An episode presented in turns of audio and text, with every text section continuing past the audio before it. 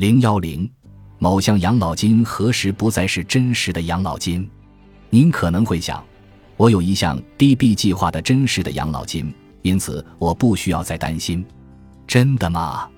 正如我们之前所说，如果您有有保证的终生养老金，您的养老金探戈的舞伴应该每月不间断地给您送支票，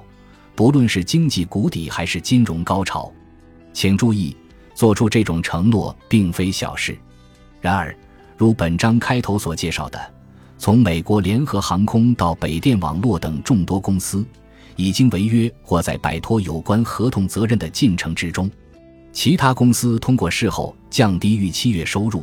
给其老龄退休人员不受欢迎的财务削减。在过去几十年里，各公司已经摆脱提供养老金的责任。将问题转移到政府及员工、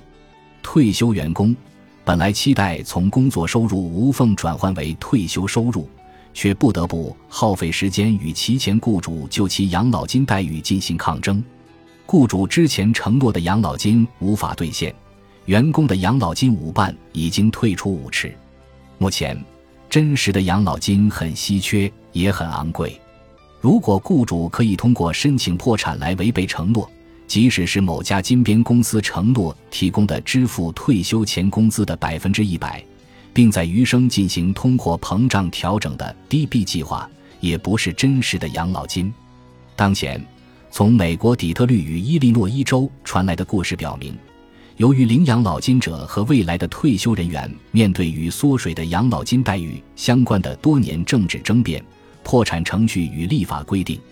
即使形式上由州政府支持的养老金计划，也容易出事儿。